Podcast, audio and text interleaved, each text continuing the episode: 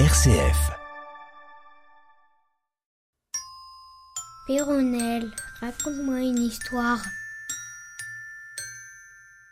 Nous sommes toujours à Samarcande avec Koulous et Dilara. Koulous essaye de se faire passer pour le fils du richissime Massaoud afin de pouvoir rester l'époux de Dilara.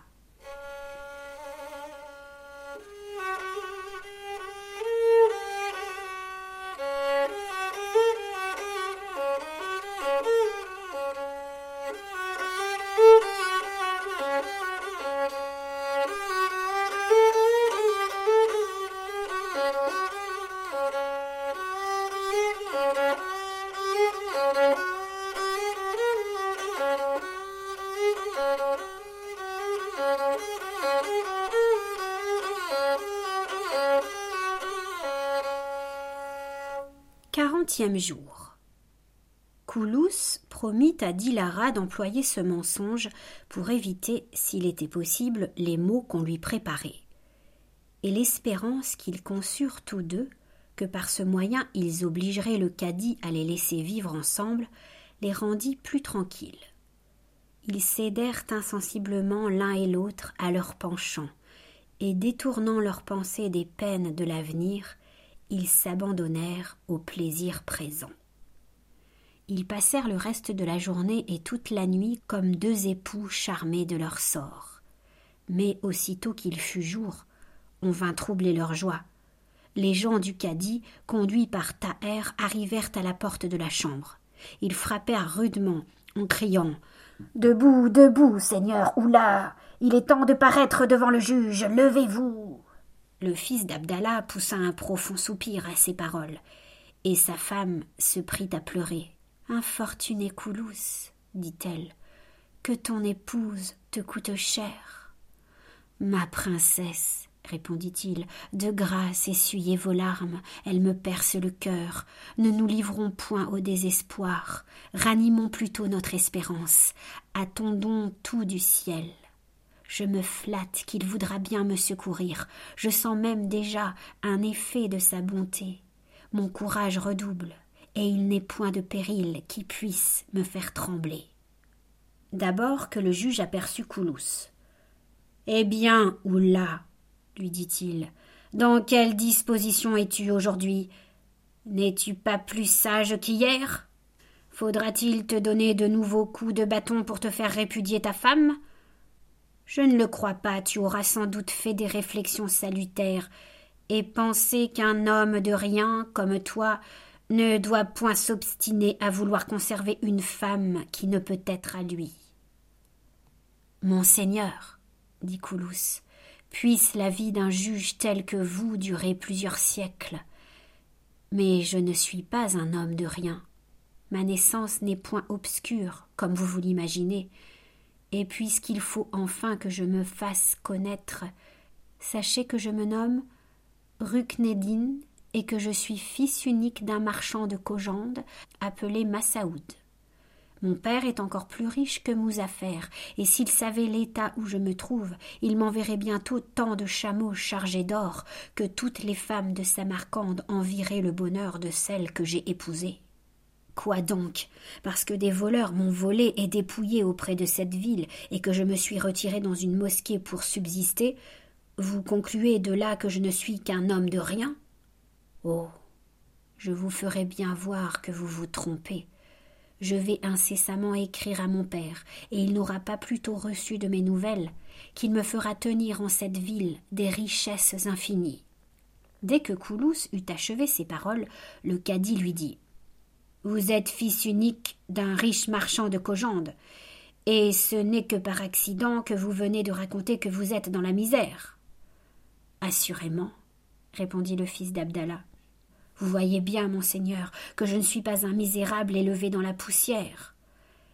Et pourquoi, jeune homme, reprit le juge, n'avez-vous pas déclaré cela hier? Je ne vous aurais pas fait maltraiter.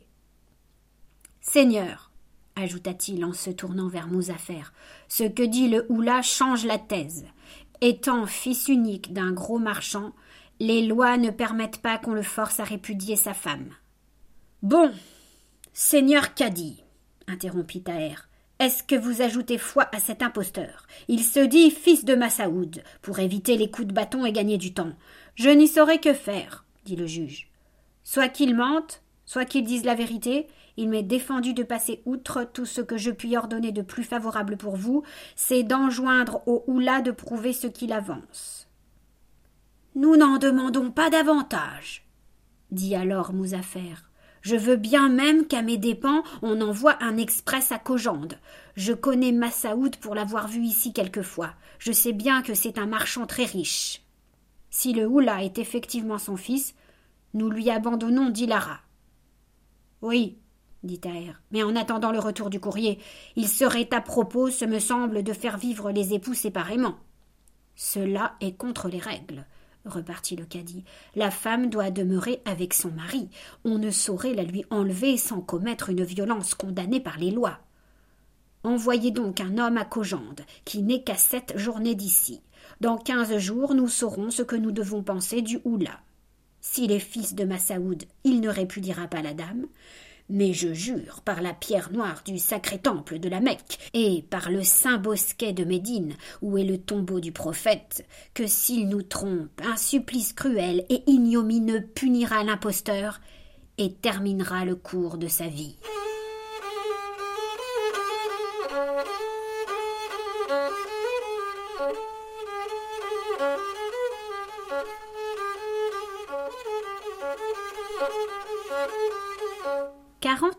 Jour. Cette affaire ainsi décidée par le cadi, les partis se retirèrent.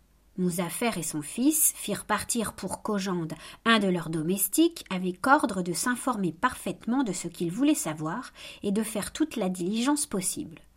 Pour Koulous, il alla promptement rendre compte à sa dame de ce qui s'était passé chez le juge. Elle en eut beaucoup de joie. Ah, cher époux, dit-elle, tout va bien nous ne devons plus rien appréhender. Avant que le courrier soit revenu de Cogende, avant même qu'il y soit arrivé, nous prendrons tous deux la fuite, nous sortirons une nuit de Samarcande, nous nous rendrons à Bokhara le plus tôt qu'il nous sera possible, et nous y vivrons de ma dot dans un repos que nos ennemis ne pourront troubler. Koulous approuva la pensée de Dilara. Ils résolurent de se sauver mais comme ils étaient trop observés dans la maison où ils demeuraient pour pouvoir impunément exécuter leurs desseins, ils jugèrent qu'ils devaient aller loger ailleurs, qu'il fallait le déclarer à Mouzafer, et que, s'ils s'y opposaient, ils en demanderaient la permission au cadi. Cela étant arrêté entre eux, le fils d'Abdallah alla trouver sur le champ Mouzafer et son fils. Il leur dit que, dès ce jour-là, il voulait changer de demeure, qu'il prétendait, puisque les lois le rendaient maître de sa femme, disposer d'elle à son gré et la mener où il lui plairait. Mouzafer et son fils ne manquèrent pas de s'y opposer. Taher surtout protesta qu'il ne consentirait pas que Dillara sortît de chez lui. Koulous, de son côté, n'en démordit point, de sorte qu'il fallut encore avoir recours au cadi. Ce juge, informé du sujet qui les ramenait devant lui, demanda au Oula pourquoi il avait envie de quitter la maison de Mouzafer. Monseigneur, lui répondit le fils d'Abdallah, j'ai ouï dire souvent à Massaoud, mon père, que lorsqu'on demeure avec ses ennemis, il faut s'en séparer le plus tôt qu'il est possible. Ainsi je voudrais aller vivre ailleurs en attendant les nouvelles de Cogende. Ma femme le souhaite autant que moi. Ah, le menteur s'écria Taher en cet endroit. Dilara gémit. Dilara est dans les pleurs depuis que ce misérable est son mari, et il a l'impudence de dire qu'elle s'ennuie chez moi. Oui, je l'ai dit, reprit Koulous, et je le dis encore. Ma femme m'aime et ne désire rien avec plus d'ardeur que de s'éloigner de vous. Si cela n'est pas vrai, si elle a d'autres sentiments, je suis prêt à la répudier tout à l'heure. Seigneur Cadi, dit alors Taher, vous l'entendez? Je le prends au mot. Ordonnez que Dilara vienne ici et qu'elle s'explique là-dessus. J'y consens, dit le juge. Allez, Naïb, ajouta-t-il en se tournant vers Danichement, qui était présent, transportez-vous chez Mouzafer et dites à Dilara que je veux lui parler. Amenez-la ici dans un moment. Nous verrons bientôt dans quelle disposition elle est, et je déclare que si elle dément le Oula, elle sera répudiée sur le champ. Le naïb s'acquitta de sa commission avec beaucoup de diligence, Il amena la dame chez le juge, qui ne la vit pas sitôt paraître, qu'il lui demanda si elle souhaitait de sortir de chez Mouzafer et si elle avait plus d'inclination pour le Oula que pour son premier mari. Taher ne doutait point qu'elle ne prononçât en sa faveur, et cédant à un mouvement de joie dont il ne fut pas maître, il prit la parole avant qu'elle répondît.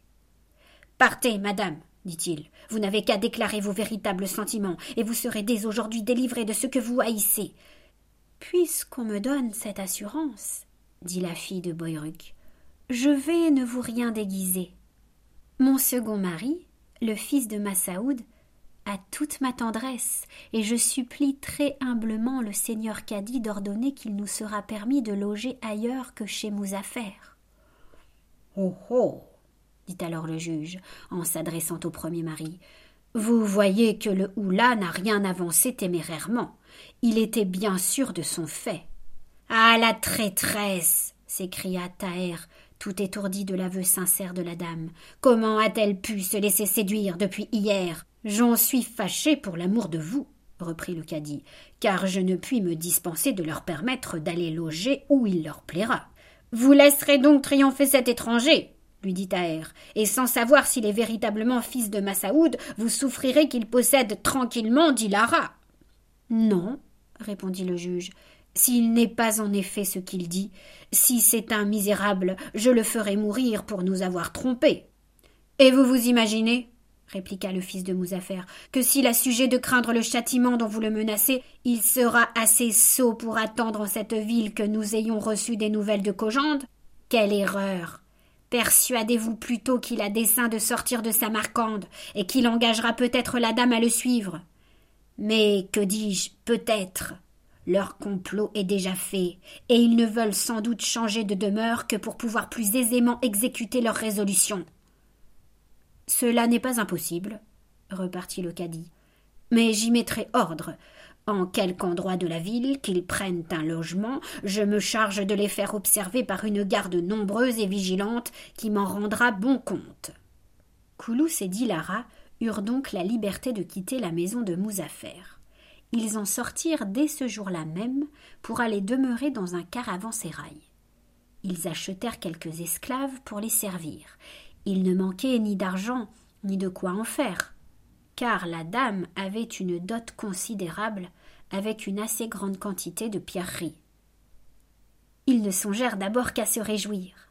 Le plaisir de pouvoir sans contrainte s'abandonner à leur amour les empêcha les premiers jours de faire les tristes réflexions que l'état où ils étaient devait leur inspirer. Ils vivaient comme si le cadi ne leur eût pas donné de garde, et qu'ils eussent pu se sauver facilement, ou comme si Koulous eût été véritablement fils de Massaoud, et qu'ils eussent attendu des nouvelles agréables de Cogende.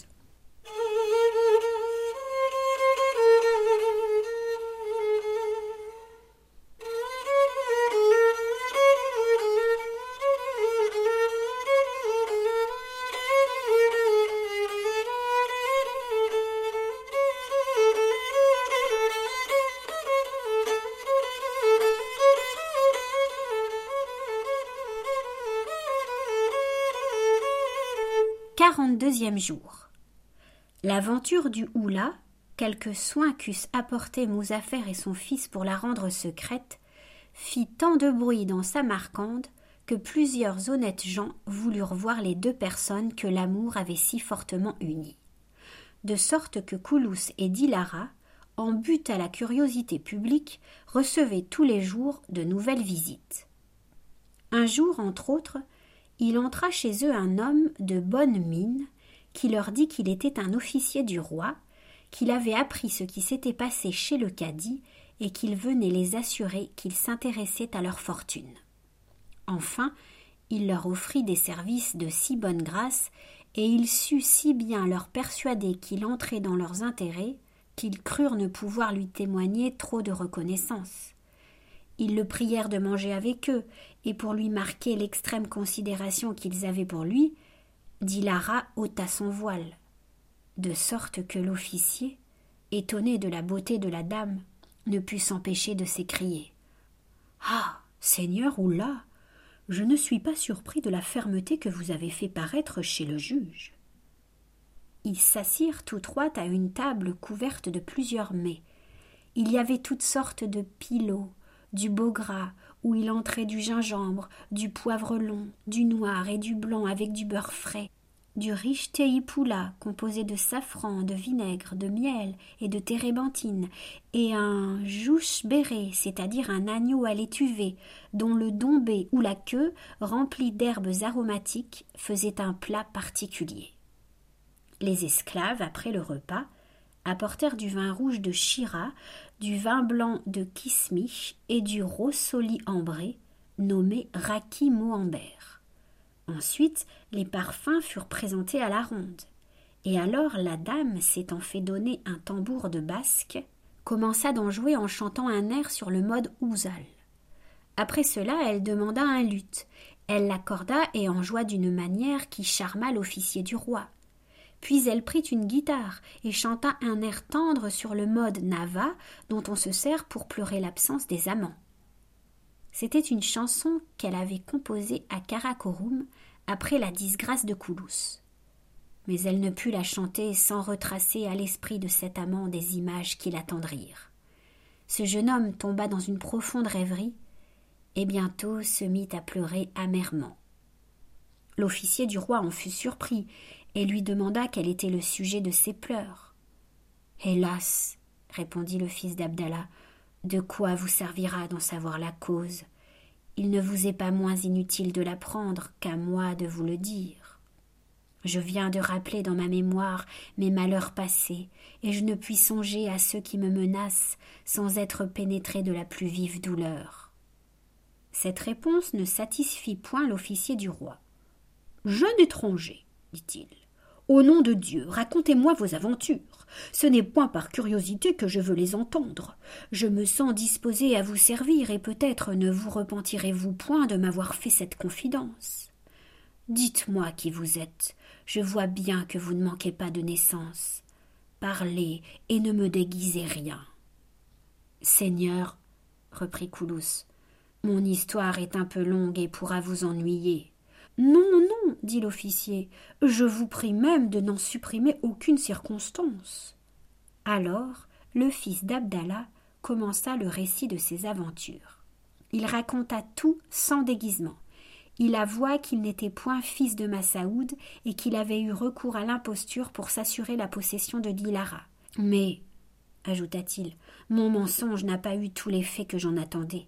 On n'a pas voulu me croire sur ma parole on a envoyé à Cogent un courrier qui sera de retour dans trois jours. Ainsi, le cadi, qui nous fait garder à vue, découvrira bientôt ma fourberie et m'en punira par une mort infâme. Cette mort pourtant n'est pas ce qui m'afflige, c'est l'approche du funeste moment qui doit pour jamais me séparer de l'objet que j'aime. Cette seule pensée fait toute ma peine. Pendant qu'il tenait ce discours, qu'il entremêlait de soupirs et de larmes, la dame, de son côté, fondait en pleurs et faisait assez connaître par la douleur dont elle paraissait saisie qu'elle était dans les mêmes sentiments que Coulous. L'officier du roi ne vit pas ce spectacle sans compassion. Tendres époux, dit-il, je suis touché de votre affliction. Je voudrais pouvoir vous rendre service et vous empêcher tous deux de boire la coupe empoisonnée du malheur de la séparation.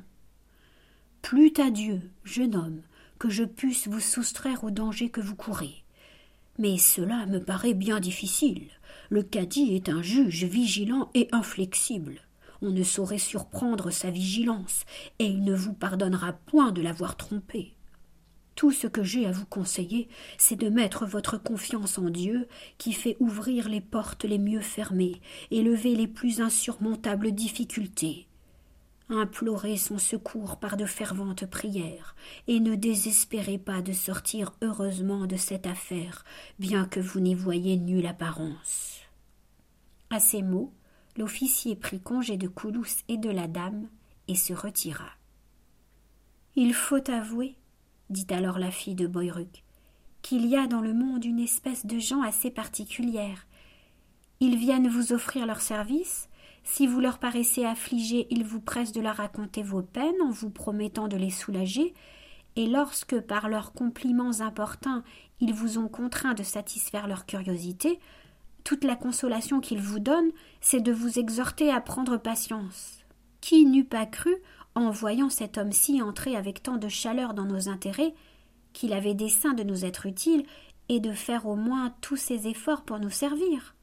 Cependant, après avoir écouté le récit de nos aventures, il nous quitte et nous abandonne à la Providence. Madame, dit le fils d'Abdallah, que voulez-vous qu'il fasse pour nous? Rendons-lui plus de justice. Il a trop l'air d'un honnête homme pour pouvoir être soupçonné de ne m'avoir arraché que par curiosité la confidence de mes malheurs. Non, non, il était disposé à nous faire plaisir. Je m'en fie à la pitié généreuse qu'il nous a marquée et qui a paru jusque dans son silence. Mais quand il a vu le mal sans remède, pouvait-il nous dire autre chose que ce qu'il nous a dit? Et de quoi pouvons-nous en effet recevoir du secours? Le ciel seul est capable de me délivrer du péril où je suis.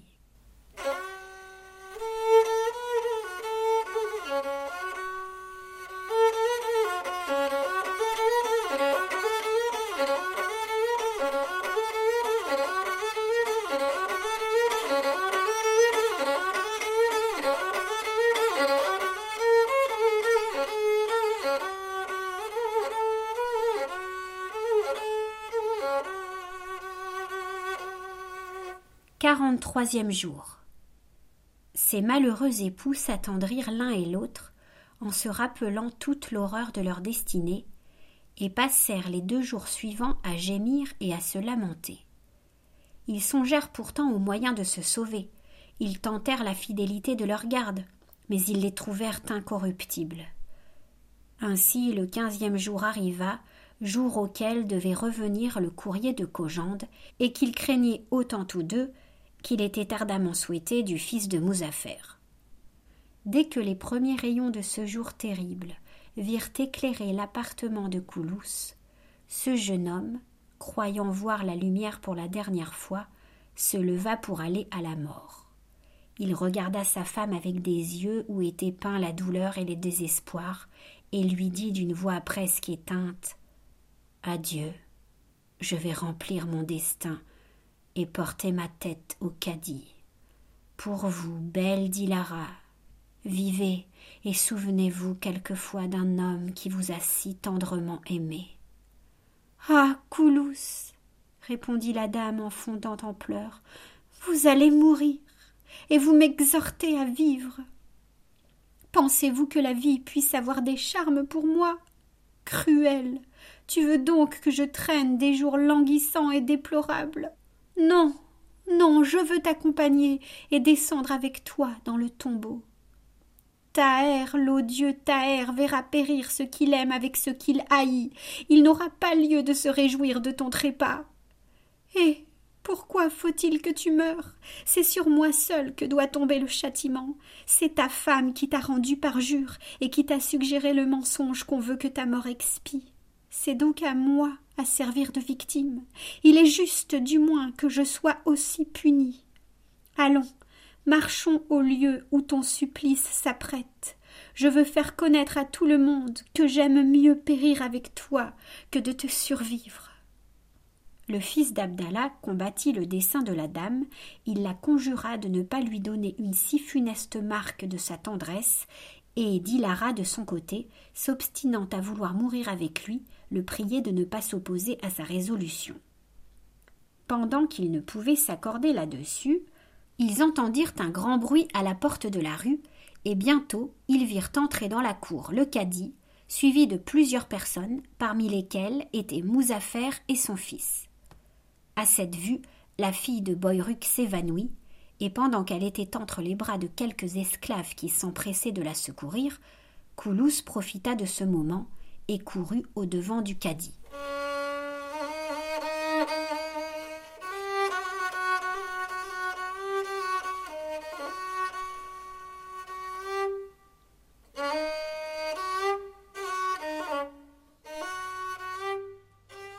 Au revoir, à la semaine prochaine.